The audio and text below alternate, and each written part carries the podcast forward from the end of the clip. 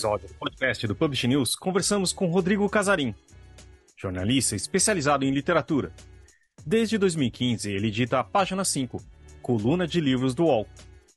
Tem também um podcast e uma newsletter.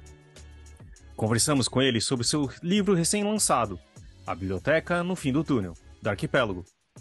Uma reunião de crônicas e textos de sua vida entre os livros e seus dilemas corriqueiros, que passam pelo Menino Maluquinho, 100 Anos de Solidão e Don Quixote, entre outros. Falamos ainda sobre o jornalismo esportivo, a cobertura dos livros na imprensa, e redes sociais e a crítica literária. Sobre a qualidade e popularidade entre os livros mais vendidos e ouvimos, claro, sua indicação de livros. Esse podcast é um oferecimento da MVB Brasil, empresa que traz soluções em tecnologia para o mercado do livro. Além da MetaBooks, reconhecida plataforma de metadados, a MVB oferece para o mercado brasileiro o único serviço de EDI exclusivo para o negócio do livro. Com a Pobnet, o seu processo de pedidos ganha mais eficiência. E já ouviu falar em POD? Impressão sob demanda? Nossos parceiros da Um Livro são referência dessa tecnologia no Brasil, que permite vender primeiro e imprimir depois, reduzindo custos com estoque, armazenamento e distribuição. Com o POD da Um Livro, você disponibiliza 100% do seu catálogo, sem perder nenhuma venda. E também com o apoio da CBL, a Câmara Brasileira do Livro representa editores, livreiros, distribuidores e demais profissionais do setor e atua para promover o acesso ao livro e a democratização da leitura no Brasil. É a agência brasileira do ISBN e possui uma plataforma digital que oferece serviços como ISBN, código de barras, ficha catalográfica, registro de direito autoral e carta de exclusividade. Esse é o episódio 287 do podcast do Publish News, do dia 27 de setembro de 2023, gravado no dia 22. E não se esqueça de assinar a nossa newsletter, nos seguir nas redes sociais Instagram, LinkedIn, YouTube, Facebook, TikTok e Twitter, todos os dias com novos conteúdos para você. E agora, Rodrigo Casarim. A gente está aqui com o Rodrigo Casarim. Primeiro eu queria agradecer aqui pela paciência da, da parte técnica que não estava ajudando a gente numa sexta-feira à noite. E, e, eu queria antes de começar de falar de livro novo, de livro, Uh, eu queria falar de uma coisa que está nos incomodando e nos trazendo ansiedade. E quando esse programa for pro ar, eu e Casarim estaremos muito felizes ou muito tristes. Muito felizes, Mas, assim espero. Né, eu já até sei do que você vai falar. Do único assunto possível nessa semana. Exatamente. É porque são duas pessoas que gostam muito de futebol mas eu vou fazer um, alguma coisa para caber dentro desse podcast. A pergunta, porque senão a gente fala depois em off, a gente troca um WhatsApp e tal, mas a ideia que eu, que eu vi, tem uma entrevista muito legal que você fez aqui no Publish News TV, né, que tem aqui no com o Argolo, e contando a sua história lá, acho que vale a pena o pessoal, a gente vai deixar o link aqui, mas que você começou no jornalismo com a ideia do, de entrar no esporte, né? E, tipo, me parece que você tem dois, duas paixões, talvez, uma que, que se tornou profissão e a outra que quase virou uma profissão. Você tem ainda alguma algum interesse no, no jornalismo esportivo e você consegue projetar o que seria hoje você no cartão verde ou algo parecido? Eu não consigo me imaginar nesses programas de, de TV que a gente tem hoje, seja o Cartão Verde, seja o programa do Neto, ou qualquer coisa em que as pessoas ficam falando abobrinha e fingindo indignação e se exaltando performaticamente, né? E até por essa pegada que o jornalismo esportivo tem e não só se estabeleceu, mas se exacerbou com, com o passar dos anos, desde que a gente estava na faculdade para cá, que eu fui migrando para as outras áreas. É, mas eu tenho muita vontade de um dia trabalhar com o esporte, trabalhar olhando para o esporte senão nesse jornalismo esportivo tradicional, nesse jornalismo esportivo do dia a dia, em que a pessoa estuda quatro anos e estuda filosofia, e estuda psicologia, e estuda comportamento humano, e estuda uma porrada de coisas, para depois perguntar para o jogador o que ele achou do jogo, é, trabalhar com isso numa outra chave, de repente escrevendo livros sobre isso, biografias, grandes, grandes reportagens. Continuo vendo o esporte como um lugar com histórias fabulosas a serem contadas, histórias muitas vezes soterradas por um sensacionalismo, sensacionalismo barato, uma gritaria que não vai a fundo na, na dimensão humana dessas histórias. Então, não tenho nada planejado, mas não descarto um dia voltar para os esportes, mas aí pensando nos esportes muito da chave dos livros, na chave literária. Poderia testar um grande livro que eu acho que vai, vai cobre muito bem o esporte, que é o A Luta do Norman Mailer. E a ideia, tipo, agora o, a desculpa, né, de a gente estar tá aqui nessa conversa é o, a Biblioteca no Fim do Túnel, um leitor em seu tempo, né, um livro que você saiu faz pouco tempo. É, digamos que assim, o objeto, como você falou, antes era o esporte, quer dizer, nunca chegou a ser o esporte, mas era o imaginado se tornar um jornalista esportivo e se tornou um jornalismo literário, é, literário, não sei dizer exatamente, mas tipo que cobre uh, o mundo literário, né, o mundo dos livros. É, é, o que te interessa também é o que está em torno do, do objeto, livro também, e é um pouco que está coberto nesse livro. Pode falar isso? Posso. É, e acho até legal você ter insinuado essa confusão, né, do jornalismo literário. Qual que é o nome que se dá para essa coisa que eu faço e que vocês fazem também no Publish News? Mas por conta do esporte ainda que eu fui ter contato com essa parte do jornalismo, que é a do jornalismo literário, que diferente da cobertura sistemática do mercado literário ou de fazer resenhas e críticas de livros, é uma forma do jornalismo em que a gente vai se apropriar de ferramentas da literatura, de técnicas literárias, para escrever textos de não ficção que se proponham aí além daquela simples notícia factual. E um dos livros que me despertam para essa vertente do jornalismo que eu fui estudar na pós-graduação é o Entre os Vândalos, que é um livro que tem tudo a ver com futebol. É um livro sobre o hooliganismo na Inglaterra do Bill Bufford. Foi um jornalismo um jornalista que passou cinco anos entre os hooligans ingleses, para depois escrever uma reportagem de um fôlego enorme contando sobre essa experiência junto com aqueles torcedores. E aos poucos que eu fui derivando do aproveitei muito que eu estudei no jornalismo literário para trabalhar com jornalismo e literatura.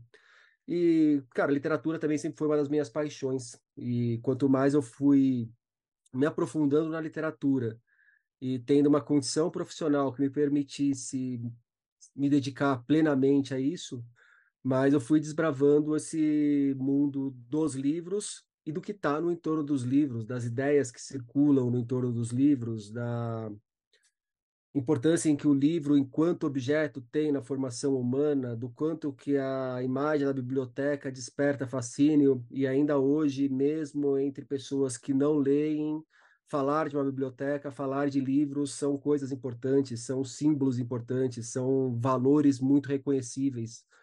É, então, assim, a, a primeira atração é pela literatura, mas para além da literatura, todos esses elementos que cercam a literatura também me, me despertam muita atenção. Legal, eu vou, eu vou te fazer uma pergunta que a gente já falou sobre isso uma vez, né, Casarim, mas é, você, você escreve no livro ali é, que, de certa forma, o diálogo entre o que rola no mundo e o que encontro pelas páginas que compõem a minha biblioteca sempre foi um norte para mim. É, você consegue identificar né, de onde vem esse interesse, por que, por que, que isso ocorre? Cara, é, vou voltar no Entre os Vândalos, que eu acho que é um ponto aí que eu posso. Não sei se é aí que começa, mas eu posso exemplificar de uma maneira clara. É, Entre os Vândalos é um livro que eu passei, sei lá, cinco anos atrás dele, até consegui arrumar num sebo quando eu descobri o estante virtual. E eu, eu, percorria sebos de São Paulo e nunca achava entre os vândalos. Aí eu fui descobrir que ele estava no sebo mais próximo de mim, era de Bauru. Então, a pé eu não ia chegar nele mesmo. Então, ia demorar pra caramba para chegar nele. É, mas ali mesmo eu já estava correndo atrás desse livro, porque eu vivia no meio de torcidas organizadas, eu vivia nas arquibancadas e eu sabia que era um livro que poderia me ajudar a compreender um pouco da, daquela situação social em que eu estava muito próximo. Eu tinha a experiência com pessoas, com amigos, com colegas que estavam ali, mas poderia, por meio da literatura, ter uma visão complementar porque eu vivia no dia a dia. Então, acho que assim é um exemplo de como o livro ajuda a iluminar o mundo lá fora, né? O que está além da biblioteca. E depois, na hora que eu começo a escrever para um portal gigantesco como o UOL, que tem um público muito difuso, é, manter a literatura, manter os livros em atrito com o que está acontecendo no mundo também é uma forma de chamar atenção para os livros, de chamar atenção para a literatura de muita gente que inicialmente não se interessaria por isso, né? Então é uma pretensão que eu tenho com o meu trabalho de a partir dos livros, iluminando aspectos do nosso cotidiano, iluminando aspectos que estão acontecendo no mundo, mostrar para pessoas que não são leitoras necessariamente que, olha, se você estivesse lendo, olha como você poderia compreender determinada situação por certa perspectiva. Olha, se você desse uma chance para os livros, olha como você poderia encontrar uma história legal aqui, como você poderia se divertir com alguma coisa aqui. Então, eu acho que é uma forma muito muito interessante de aproximar a arte. E eu falo da arte de forma geral, até extrapolando a literatura, de gente que não dá muita bola para as artes porque acha que elas são fechadas em si mesmo e não conseguem ver como conecta muito isso daí, que para elas às vezes soa intransponível no cotidiano. Mas na verdade está muito mais próximo do o que a gente encontra nos livros do nosso dia a dia do que às vezes a gente supõe quando fica só pelo, com uma ideia escolar da literatura. E Casarim, queria saber depois que você lançou o livro, né, essa parte de participar dos lançamentos, de ter esse relacionamento com o público, é diferente do seu trabalho, sei lá, como jornalista também, né? Tipo, você já mediou várias vezes e tal, mas como é estar do outro lado, de ter esse outro contato com os leitores do seu livro? Como é que está sendo participar, por exemplo, de eventos de lançamento da obra? É, é muito curioso que primeiro eu estou acostumado a eu perguntar, não eu ficar respondendo perguntas, né? Então, é, né? Então, é, eu me sinto muito mais confortável na posição em que vocês estão aqui hoje do que na minha. Mas está sendo legal, está sendo, tá sendo muito divertido e a recepção da obra tem sido muito boa até aqui. É, as primeiras leituras que saíram, os primeiros retornos que, que eu tive foram muito positivos. Mas eu penso que também é, é uma situação que não é tão inédita assim, porque é um livro feito com 55 textos que já circularam em algum momento, né? Então, esses textos já tiveram leitores, esses textos já passaram por algum tipo de validação em outro momento da vida deles. É, todos os textos foram revistos, todos os textos foram editados, é, editados assim, para às vezes trocar uma palavra que estava mal encaixada, dar uma polida na frase. Nenhum texto foi, eu mudei nada substancialmente, né? Mas eu acho que mais importante do que assim dos textos em si, o retorno está sendo muito curioso ver como as pessoas, a partir do livro, identificam uma unidade no meu trabalho que no dia a dia não é fácil de identificar, porque meu trabalho ele possui muitas unidades possíveis. Isso eu fui até perceber fazendo a organização para o livro, que aqui tem 55 textos, mas a partir do universo de 2 mil textos, para chegar nos 400 textos, desses 400 textos que não mereciam ir direto para o lixo, que talvez merecessem uma sobrevida, é, eu, os editores, a gente mapeou alguns recortes possíveis até chegar nesse recorte possível de um livro sobre livros, que a gente, que a gente brinca que é, né? Então, quem me acompanha no dia a dia, quem está sempre vendo minhas colunas, ouvindo podcast, uma hora eu estou falando de best-seller, outra hora eu estou resenhando o prêmio Saramago, outra hora eu estou falando de mercado editorial, outra hora eu estou falando da Pindaíba das grandes redes de livrarias, Aí eu tô resenhando a Colin Hoover pro Sobota depois da risada do meu texto e falar, pô, finalmente alguém resenhou a Colin Hoover, como é que foi a recepção do público? Então tô jogando em todas as pontas. Não, todas as pontas é muita coisa, né? Tô jogando em muitas pontas. Falo muito de literatura latino-americana. Então, no dia a dia, o trabalho fica mesmo muito difuso. Mas na hora que você olha com atenção pra, por todo, você encontra algumas unidades. E eu acho que o livro traz a materialidade de uma dessas unidades possíveis. Então, ajuda a firmar o nome com, uma, com esse eixo do trabalho. E há outros que eu acho que virão no futuro próximo, principalmente se for bem de vendas. É importante. É, continuando um pouquinho nessa parte de que de bastidores do seu relacionamento, assim, com o público, queria saber agora do lado do tipo da editora, né? Você publicou o livro pela Arquipélago, né? É, como é que foi esse processo? Você comentou que vocês reviram, reviram os textos e tal. Mas como foi trabalhar com a editora para poder publicar o seu livro? Como é que foi esse, esse relacionamento?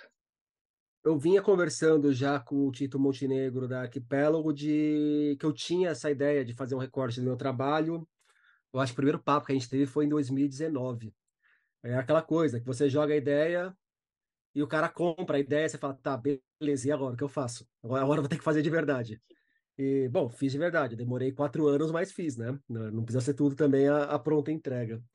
E eu fui conversando muito com o Tito disso aí, né? De como que a gente pode fazer, por onde a gente pode começar. Ele falou, Casarinho, a primeira coisa que você tem que fazer é você fazer uma organização mínima e me mostrar o que pode ser esse livro. Que, é, se eu fosse já um escritor consagrado, com 98 anos, estivesse prestes a morrer, aí alguma pessoa que estudando a minha obra na universidade ia fazer esse favor de selecionar o, os meus textos. Como não é o caso, tive que eu que meter a mão mesmo e chegar nesses 400 que eu falei. E a partir daí começou uma troca muito intensa com, com o Tito, de ver quais eram a, as linhas, quais eram as linhas que poderiam ter interesse, até chegar nesse da, do livro sobre livros. E a partir do momento em que a gente escolheu esse escopo, entra a figura da Deborah Sander, que foi a editora que atuou muito no, no dia a dia, meteu muito a mão no, nos textos, a gente trocou muita ideia sobre os textos, e eu acho que mais importante do que os textos, ela foi fundamental para a gente achar a organização do livro. É, inicialmente, na minha cabeça, a organização seria numa ordem temporal inversa. Então, eu partiria do texto mais recente até chegar no mais antigo. E aí depois a gente foi vendo que, não, fazia mais sentido a gente organizar por três eixos temáticos dentro desse livro sobre livros e com o fio condutor de uma história de um leitor que não necessariamente segue a linha em que os textos foram publicados. Então, a, achar a coesão mesmo depois dos textos já escolhidos, a, a coesão dentro desses textos foi um trabalho fundamental dela. E foi curioso que, assim, a Arquipélago foi uma editora que eu, eu queria publicar pela Arquipélago, foi a primeira editora que eu pensei, porque eles têm um trabalho interessante de livros de outros jornalistas. É, é um lugar em que está, uma casa em que está Eliane Brum, que para mim é uma referência enorme, então eu, eu gostaria muito de ver o meu livro na mesma casa que a dela e quando o Tito topou, foi uma, uma alegria imensa. E muita gente depois veio comentar comigo de como achava que o trabalho da Arquipélago era sério e como o Tito era um cara gente boa e sério. E ao longo do processo, era uma imagem que eu tinha também, e, e sem brincadeira, é, não teria nem por que eu trazer isso para puxar o saco, mas o... a relação no dia a dia foi ainda mais positiva do que essa imagem que eu já tinha e que as pessoas me traziam dela.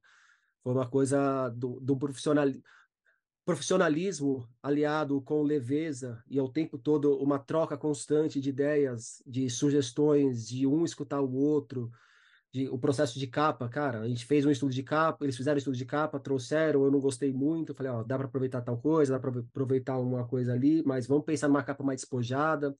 Então aí vamos fazer uma reunião para pensar se traz ilustrador, não traz ilustrador, vamos trazer ilustrador. Então vamos selecionar a ilustradora, vamos vamos ver qual é o, o, caminho que a gente vai seguir. Então, assim, tudo muito conversado e muito conversado, muito escutado de todas as partes e sempre pensando em qual é o melhor caminho para o livro mesmo, né?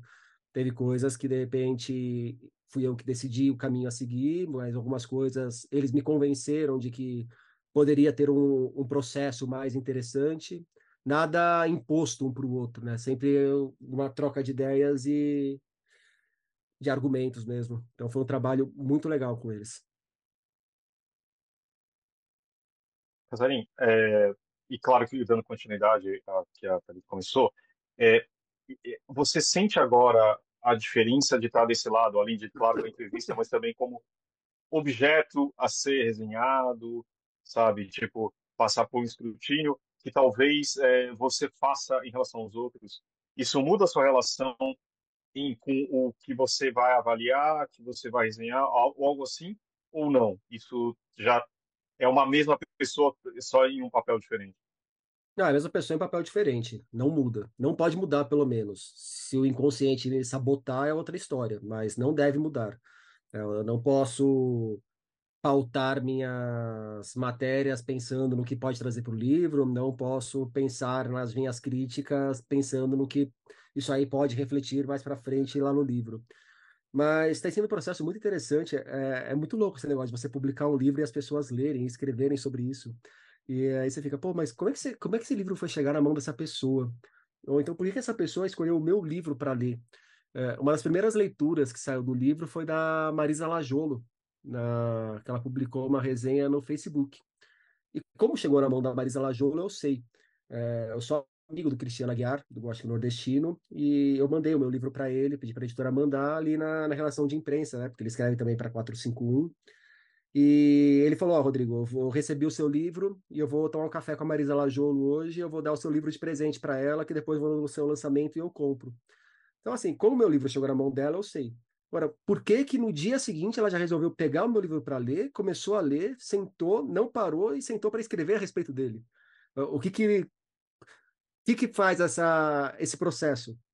E é muito bom, na hora que o livro acabou de chegar na mão de alguém e saiba a resenha da Marisa Lajolo elogiando, é, dá, uma, dá uma confiança para o trabalho, né? Podem vir bordoadas, provavelmente virão bordoadas, mas tem, tem alguns aspectos positivos para se ressaltar também, pelo visto. Mas já recebi e-mail, por exemplo, de uma menina de 14 anos que está trabalhando com o livro em sala de aula no Espírito Santo. Como? Por quê? É, não sei quem é o professor dessa menina, não sei, não sei, não sei, não faço ideia de qual é o caminho que o livro percorreu até chegar lá, num espaço tão curto de tempo. Eu recebi esse e-mail deve ter umas duas semanas. Então o livro tinha, sei lá, 15 dias de vida e já estava sendo trabalhado em sala de aula no Espírito Santo. É... Isso aí é meio, meio maluco de ver, muito, muito interessante e gostoso. É uma experiência bem positiva. Legal. Quando eu vi essa, esse, né, esse post da, da Marisa Lajolo, eu fiquei, fiquei feliz, assim, porque é, é legal, né? Tipo, porra, ela é uma, uma das grandes leitoras do Brasil, né? Então, ela está atenta a essas questões que a gente está discutindo, uma, a produção do jornalismo literário, né? Então, fiquei feliz por você, obviamente, mas entendeu? Pelo contexto. Sabe, seu Bota, é, e aquela entrevista breve que você fez comigo para as três perguntas para o Publish News, uhum. é, teve uma pergunta ali que você falou do São Paulo, e eu induzi que você olhou o colofão. Isso aí me deixou muito contente também, de falar, pô, legal, coloquei um detalhezinho ali, coloquei um charme e alguém já percebeu. Então, são coisas que trazem satisfação e eu espero precisar rever o colofão na próxima edição já. Bom, esses retornos, né, que você está falando, muitos deles acontecem, né, na, nas redes sociais, assim, isso eu sei que é uma coisa que, que você pensa há um tempo, né? Você postou essa semana uma história, não foi? De uma pessoa que fez uma, uma resenha. Conta pra gente como é que foi isso. Ah, uma ela se, ela se apresenta como crítica literária. Uma crítica literária é, mandou um e-mail falando gostaria de resenhar meu livro tal. A resposta minha foi: ó, conversa com a Débora, ela que é da responsável pela comunicação com a imprensa da Arquipélago. Além de editar, ela também faz essa parte. E aí ela vê se te manda o livro, se manda o PDF, isso aí não, não sou eu que decido, né? Isso aí é. O livro pertence à editora, é a editora que decide como proceder. Não, eu queria seu livro tal. Aí no final mandou só o PDF, beleza. E ela postou uma resenha, uma resenha. Postou lá um texto é, elogiando diversos aspectos do livro, coisas que estão no miolo do livro, não só o que estava no release.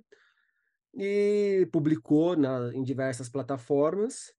E depois me mandou uma mensagem falando que o trabalho custava entre 80 e 150 reais, que a colaboração era livre para eu escolher mandando a chave Pix e, e cobrando pela, pela resenha que ela fez do livro.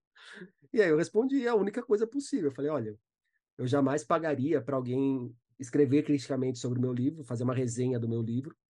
É... E eu não tenho a menor chance de eu pagar por um serviço que eu não pedi.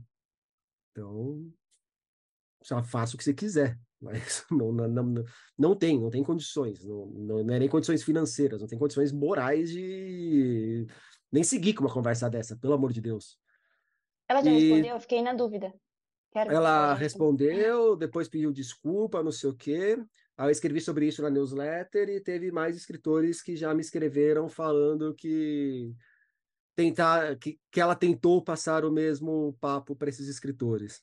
Então, parece que tá tem sido uma prática mais recorrente do que, do que a gente imagina. Ainda não está tão em voga, mas é uma tendência do, do mundo digital, parece. Aliás, inclusive, depois eu vou emitir o boleto para cobrar vocês dessa entrevista, porque a gente não acertou nada antes, mas vai ter que ser cobrado também. Boleto, é, boleto, é, protest, boleto protestável, que é mais seguro do que Pix. Ah. É, Casarim, Agora, falando um pouco mais de, é, do aspecto que a gente cobre em comum, digamos assim, né? É, O, tem uma coisa que acho que é uma conversa antiga, tal, é, mas da questão que e você como jurado de muitos prêmios literários, existe uma aparente oposição entre livro comercial que vende e o livro de prêmio e com, digamos, com literatura de qualidade. Como isso tem no cinema, filme vai para Oscar ganha prêmios, ou filmes que são muito assistidos. Você acha que existe isso mesmo? Ou faz parte de uma elitização que o objeto do livro tem? O que você pode falar a respeito? Cara, muita coisa que vende muito é realmente ruim. É, mas muita coisa que não vende nada também é muito ruim. Então, a esse lado, né? Essa parte que se pretende. É difícil pegar um termo que não soe. que não fique estranho. É, mas essa parte que não se pretende de forma alguma ser pop, tem muita coisa ruim aí também. É, na hora que a gente vê, olha para uma Bienal do livro e vê coisas, pessoas que estão ali que escreveram livros ruins, na hora que a gente pega a grade de uma Flip, tem muita gente que vai para Flip e escreve livros ruins também. É, então, assim, a produção de livros ruins domina diversas esferas da, do mercado editorial, e isso se aplica em outras artes, nos filmes, no cinema. É, só que, de fato, eu vejo aí que há uma um filtro do pop, né? Muita coisa que parece que é o pop pelo pop, é o é pensado para ser vendável e acabou. E, e não tem problema nenhum de eventualmente algo ser assim. É, acho muito estranho só que as pessoas querem escrever, escrever, atingir muitos leitores, atingir muitos leitores, ser reverenciado por esses muitos leitores, um, ter um fandom gigantesco, vender pra caramba, ganhar muita grana e ainda achar ruim quando aparecem críticas, não pelas críticas em si, mas é, achar ruim a crítica e às vezes as críticas estão muito bem embasadas. Então, em vez de pensar o livro, argumentar uma defesa estética do livro, vem argumentar com não, mas meu livro tem muitos fãs, então ele é bom. Tá, ele é bom, numa chave comercial ele é bom, mas a gente não está falando disso. É, mas seria a mesma chave de falar, não, mas como meu livro tem poucos leitores, ele é bom. Não, não é bom necessariamente só porque chega em pouca gente, não, não, não é assim que funciona. Mas eu não acho que também uma literatura bem escrita, uma literatura bem feita, seja impeditivo para chegar em gente pra caramba. É, na última Bienal, a Clarice Lispector ficou em quinto lugar entre os mais vendidos da Rocco com A Hora da Estrela. Tudo bem que é um livro que cai muito em vestibulares, mas se as pessoas estão indo até uma Bienal e comprando esse livro, é sinal que há interesse. É, Arado virou um fenômeno que virou e não é um livro feito com fórmulas prontas para virar best-seller. É, eu fico muito feliz de ver a quantidade de leitores que, com certeza, estão se abrindo a superar um desafio, às vezes, de compreender uma proposta estética que não é tão mastigada que nem outras, para ler um livro de um autor brasileiro. Então, eu acho que há diferentes níveis de qualidade de literatura. Não vou falar que é tudo a mesma coisa, que é tudo válido, que o leitor que decide, acabou. Sim, o leitor que decide. Mas é possível avaliar isso com o rigor, que aí cabe a crítica ver o que, que faz sentido ou não faz sentido dentro do seu universo e apresentar uma proposta para os leitores terem esse, essa interlocução. Não que a crítica vá ter sempre razão também. É, eu acho que aí cabe a, mais uma vez a cada leitor decidir, mas é muito interessante quando a gente pode decidir não só tendo acesso ao conteúdo do, do livro, mas também a diferentes visões sobre aquele livro que vão nos ajudar no final a ampliar o nosso leque de ideias para chegar à nossa própria conclusão sobre aquela obra. É, Casarim, esse, esse tipo de jornalismo que você faz tem uma tem um diálogo, né, grande, histórico assim com a crítica literária você, né, você mesmo também exerce crítica literária no, no, nos seus textos, né, seja no, no portal ou na, na newsletter, até né, nas redes sociais, às vezes também, não sei. É, mas e a gente já, já falou disso em outras vezes, assim, mas tem uma visão interessante sobre esse assunto, que é né, uma relação assim entre talvez quem pode, quem pode, né, fazer a crítica, quem tem mais é, autoridade, digamos assim, né? Então, no, no, Brasil, ao longo do século XX, a gente viu uma discussão muito intensa sobre isso, que colocava meio até como antagonistas, né? Então, a crítica universitária que seria mais científica, mais calcada na, na teoria literária, né, que se desenvolveu muito ao longo do, do século XX, e a crítica de jornal, né, na época, que, que seria um negócio mais impressionista, assim, enfim. É, o, que, que é, como, como que é a sua visão assim sobre essas coisas e o, o que, que você tem pensado sobre os espaços de crítica literária hoje no Brasil? Bom, espaço hoje para crítica é, é o que não falta. Aliás, hoje tem espaço para tudo por todos os cantos, né?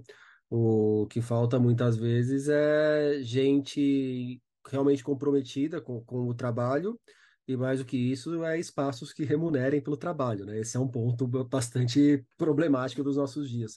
Né? Às vezes eu vou em faculdade de jornalismo, converso com jornalistas novos? Eu falo, cara, você pode ficar tranquilo que na nossa época trabalho não falta. O que falta é dinheiro, mas assim, trabalho tem pra caramba por tudo que é lado, tá muito fácil de você arrumar, arrumar trabalho. É, é, eu acho que existiu no século XX realmente muito forte essa tensão. É, essa tensão está um pouco menor porque a crítica jornalística, que é o que se aproxima mais do que eu faço. Assim, eu, eu leio muitas coisas de, de universidade, leio os intelectuais de universidades, ensaios, mas o que eu vou apresentar para o leitor é um texto que vai se aproximar mais do jornalismo, até por isso que a gente optou por chamar o livro de crônicas, que eu acho que se aproxima um pouco mais do, do leitor comum, digamos, um leitor que gosta de ler, mas não está tão familiarizado com essa crítica universitária, com a forma como ela se apresenta, principalmente. E eu acho muito bom que tem as tensões. É, não, as pessoas não precisam se amar, não. As pessoas precisam se respeitar. Mas é muito legal que eu olhe para o trabalho do, de alguns colegas e veja virtudes e veja problemas, e outros colegas olhem para o meu trabalho e também encontrem virtudes e encontrem problemas. A gente não precisa ficar num mundo de consonância perfeita e achar que só espelhos que formam um mundo ideal. Eu acho que para os leitores, no final, independente de se o leitor que não está nem na universidade, nem no jornalismo, ele só é um leitor que gosta de ter acesso a críticas, é, é legal ter diversas formas possíveis dele acessar essas críticas e diversos olhares possíveis de se ter em cima de uma obra de arte. O que não dá é para alguém reivindicar uh, o próprio olhar como o único olhar legítimo para a interpretação da literatura. Isso não me convence de forma alguma. Então, alguém, se assim, se alguém pegar e falar que eu sou o crítico mais rigoroso do mundo, porque essa pessoa compara com o pessoal do TikTok que faz mais uma publicidade de livro do que crítica, é, é uma coisa razoável. E se alguém falar que eu sou um tremendo de um crítico mequetrefe, porque essa pessoa acha que um grande crítico é o Antônio Cândido, também é uma coisa razoável. É, então, há diversos lugares para se, serem ocupados, eu ocupo o meu espaço, há espaços diferentes que outras pessoas ocupam, e a gente tem que estar em diálogo, mas a gente não tem que necessariamente estar se abraçando, confraternizando, se lambendo e falando, ó, oh, como todo mundo é maravilhoso, sim, todo mundo tem a sua importância, todo mundo merece respeito e todo mundo merece também se abrir para um diálogo para entender o ponto do outro, entender os, as potencialidades do trabalho do outro e, eventualmente, as limitações do trabalho do outro. Casarim, aqui, uh, já rumando para as nossas indicações em seguida, mas eu queria fazer só duas, uma observação antes. É, quem está vendo em vídeo, você tem uma pequena biblioteca, né? Atrás e todo o seu sorriso é algo que acho que te orgulha também, acho que mostra também um pouco Sonho do trabalho que você faz. É, né? é verdade, eu também tinha algo parecido. E não só a Barça na, ali na, na sala. Né? Mas você falou sempre de jornalismo literário no sentido Gaitalize de ser, talvez, algo parecido, né? É, essa é a escola de jornalismo, né? Papreliane Brum. Uhum. Você tem alguma vontade ou um projeto de colocar essa, isso em prática, de se tornar algo de fôlego de um livro ou de uma narrativa nesse sentido? Você tem alguma vontade, um projeto já nesse sentido, de colocar um mais um livro seu aí na sua biblioteca? Não, nenhum projeto nada sendo tocado nem sendo gestado. Mas aquela uma das perguntas, acho que a primeira pergunta que eu te, que você me fez, que eu respondi falando de esportes, seria entrar na, nos esportes por meio dessa chave. Então, não tenho absolutamente nada pensado, nada programado, nada, uma linha escrita, nem uma linha pesquisada, nem Ideias, sempre eu tenho ideias, porque ideias vivem vindo. Que nem agora só você falar uma ideia. Pô, adoraria escrever a história do Zé Roberto, por exemplo, técnico de vôlei. Vai virar alguma coisa? Provavelmente não, mas quem sabe um dia. Então, assim, acho que essa junção do jornalismo com os esportes pode, em algum momento, render algo. Então tá bom. E acho que, para começar indicações, né, eu acho que eu ouvi uma pessoa falando hoje de. Rodrigo, indica um livro para mim. Um livro? Eu vou indicar o livro. Ah, vou indicar o Pedro Páramo do Juan Rufo. As pessoas têm que ler Pedro Páramo. Pedro Páramo é um livro que vai fazer a cabeça do Gabriel Garcia Marques e vai mostrar para o Gabriel Garcia Marques o que ele poderia fazer com a literatura. E a partir disso, o Gabriel Garcia Marques já está em entrega para gente os 100 anos de solidão. É, mas eu acho assim a obra do Han Rufo de uma concisão e de uma potência, de uma força que são raríssimas de se ver. E Pedro Páramo é daqueles livros em que a sua primeira leitura você lê, você sente que não está entendendo muita coisa, depois você sente que não está entendendo nada e ainda assim está adorando, está gostando, e você termina de ler desnorteado com a leitura e fala: putz, que bom que eu me perdi por Comala, que bom que eu passei por esses vivos e esses mortos, e esses mortos que talvez estejam vivos, e esses vivos que talvez estejam mortos. E aí na hora que você vai para a segunda leitura, parece que o Juan Rulfo pegou seu livro, foi lá e mexeu nas letras que estavam dentro dele, porque já é muito diferente da primeira. E me parece que é um livro de, de 100 páginas, é, ao mesmo tempo muito curto e inesgotável. É, acho que é uma boa indicação, né, Guilherme? Se falar que não é uma boa indicação, a gente vai brigar aqui, hein? tem algumas coisas que não podem ser criticadas. Que tem uma, tem Pedro, uma... Para, Pedro Páramo, Juan Rufo e o Caleri não pode ser criticado. Cara, é, é o, o Caleri, o Caleri tá aí, né? Ele, ele, não nessa semana. Ele vai. Ele, ele é, é, legal a história do Caleri, né? Mas, mas só pra gente não sair muito do assunto aqui. É só pra não sair do assunto, mas um amigo meu já tá defendendo que o Nobel de Literatura desse ano vá pro Caleri. Perfeito. É, não, é, é, é, tipo, tem uma, uma questão que, assim, eu não, eu não lembro se alguém falou, entendeu? Se eu li em algum lugar, mas um indicativo, assim, de que um livro é muito bom ou inesquecível de alguma forma, é você lembrar aonde você estava, né, quando você leu ele. E eu lembro até hoje quando, onde eu estava quando eu li o Pedro Páramo. E faz tempo, quando eu li, tipo, no final da adolescência, assim, então... Onde você estava? Eu, cara, eu tava no, no, no jardim lá, do, no, no parcão, que eles chamam, do Museu Oscar Niemeyer, que é o Museu do Olho, lá em Curitiba, sabe? Aquele olho. Uhum, sei. Tem um já, parque já fui lá. em festival de cerveja muito bom lá, inclusive. É, então, eu tava, sei lá, um dia, não lembro se era um dia que tava de folga, alguma, um fim de semana, alguma coisa assim, entendeu? Eu tava deitado lá e eu li uma boa parte do Pedro Páramo lá. É um livro realmente incrível. É, cara, essas leituras, que assim, grandes leituras nos marcam para além do, da história em si, do texto em si, mexe com diversas outras, é. outras sensibilidades, né? É, exato. E, bom, pra, pra também para ficar mais ou menos na, na mesma área que a gente está falando aqui, a indicação que eu vou fazer é essa aqui, ó. É o drible do Sérgio Rodrigues, que, né, o Sérgio Rodrigues todo mundo sabe, mas ele também, né, durante muito tempo, ele foi jornalista de literatura, né? Então ele fazia é, o que o Casarim faz, faz hoje, né? Inclusive, foi um dos caras que mostrou um caminho possível para eu seguir com o meu trabalho. Eu me, eu me, inspiro muito, me inspirei muito no Todo Prosa, que era o blog que o Sérgio Rodrigues tinha, para para seguir essa caminhada que eu, que eu optei por seguir há 10 anos, né? de ser um cara que escreve sobre livros, que escreve sobre literatura, então ele tem uma importância muito grande aí na minha trajetória profissional, e é um livro que eu adoro também. Claro, é, todo, todo prosa era uma, uma é, e continua sendo uma referência nesse sentido. Mas, ah, enfim, a Companhia das Vezes lançou essa edição aqui com capa dura, de 10 anos, é, com o texto do, né, com o romance, mas uma apresentação da Fernanda Torres, e um pós-fácil do Sérgio Rodrigues mesmo, e também do Fábio de Souza Andrade, que é professor de, de teoria literária e literatura comparada lá na USP. Então, tá uma edição bem caprichada aí. Fica a dica para quem quer ler, né? Um livro de literatura é, cujo contexto é o futebol. Endosso. Uh, Sobota, você falou isso de, de você lembrar das suas redondezas. Em áudio tem um que em inglês, eu não sei o nome, eles falam que é o, é o driveway moment, se eu não me engano. É tipo, se você está ouvindo um podcast ou alguma coisa assim no seu carro, você para na frente da sua garagem e só sai do carro enquanto aquilo terminar, sabe?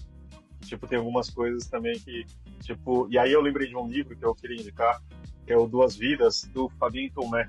É um quadrinhos, né, tipo, que ele são um outro livro também que é eu você não é o que esperava, que é depois que eu fui pai, é uma coisa muito foda e esse daqui também mostra, sei lá, é, fala muito sobre a vida de um jeito muito incrível e eu acho que é muito sacanagem às vezes as pessoas falarem que quadrinho é um gênero menor e esse mostra para mim que é algo que realmente te pega pelo estômago e te mostra algumas coisas muito, muito intensas. É, alguém tratar o quadrinho como gênero menor só denota a ignorância da pessoa. Obrigado. E, Cara, o e, assim, o Fabien eu poderia tranquilamente indicar também, e é. não era que você que eu esperava, é meio que o Filho Eterno em forma de quadrinhos, né? É, exatamente.